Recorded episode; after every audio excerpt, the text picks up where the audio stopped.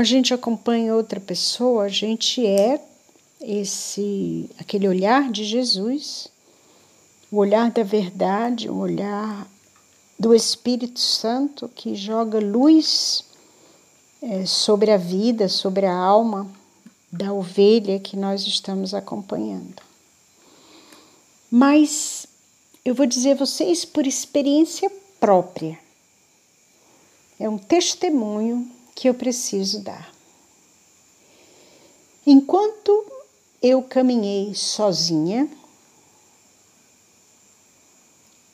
na minha vida, que é longa, né? Vou fazer 69 anos. Enquanto eu caminhei sozinha, eu perdi tempo, perdi energia, perdi o rumo. Ou seja, fiquei igual aquela ovelha fora do redil, rodando para lá e para cá sem saber como chegava no redil qual era o caminho de volta para casa do pai? Eu perdi tempo, porque fiquei rodando, perdi energia, exatamente pela mesma razão, porque quando você fica em círculos, você vai perdendo energia, energia é, física, né? no caso da ovelha, é, e no meu caso também, energia espiritual, porque você acaba quando você se perde, você acaba sem rezar direito, você acaba sem fazer direito o seu léxio, você acaba se dispersando, saindo do caminho. E perdi energia é, psicológica, né? porque eu não sabia onde ir, não sabia o caminho. Até que Deus na sua misericórdia, me deu a graça de ser acompanhada e ser bem acompanhada.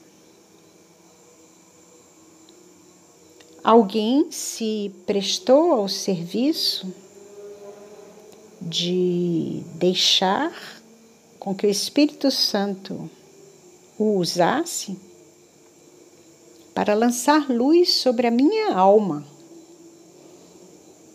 para que eu não perdesse tanta energia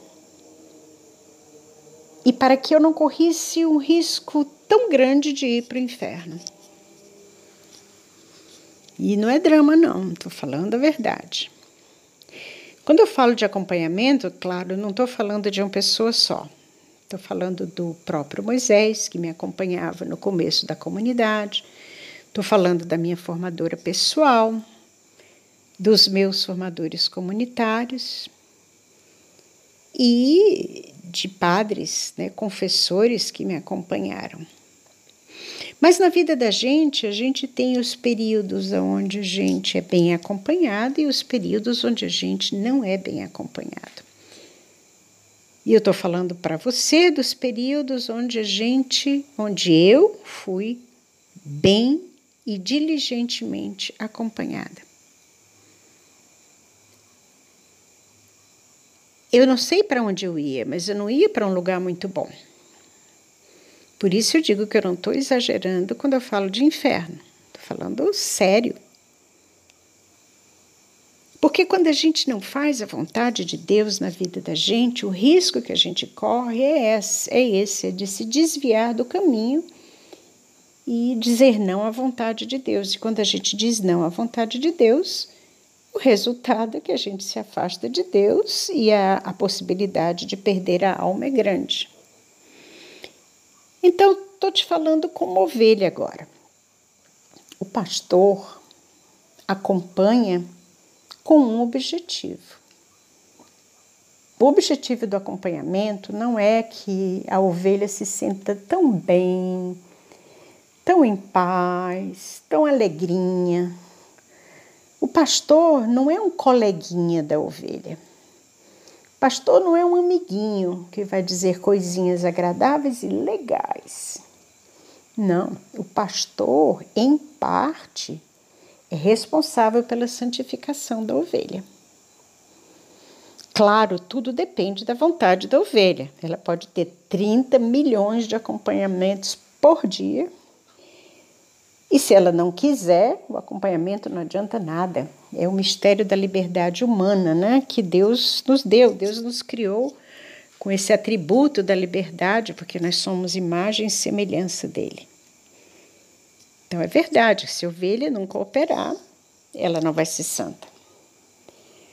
Mas o pastor, com seus acompanhamentos, ele é, em parte, sim, responsável pela santificação da ovelha.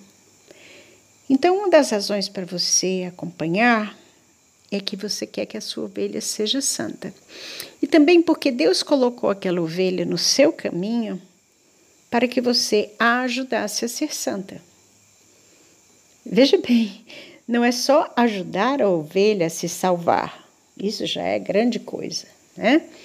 Ajudar a ovelha a não pecar, ajudar a ovelha a viver em estado de graça, ajudar a ovelha a largar os vícios, a praticar as virtudes. Yes. Mas não é só ajudar a ovelha a se salvar. Isso já seria ótimo. Mas a ovelha precisa de mais, a ovelha precisa ser santa. No Shalom, nós somos chamados a ser santos, não por presunção, mas por vocação. Então, a ovelha que você tem perto de você, que faz parte da obra Shalom, ela é chamada a ser santa, não por presunção, mas por vocação. E seria presunção dela querer andar sozinha.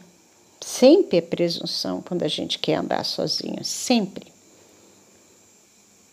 Mas você, como pastor, você tem como estar junto da sua ovelha e dizer: Olha, eu quero que você seja santa, eu vou te ajudar a ser santa. Ah, como é que pode? Eu não sei nem me ajudar a ser santo. É, não sabe mesmo não. Ninguém caminha para a santidade sozinho. Todo mundo precisa de um acompanhamento, de um pastoreio para é, ser santo.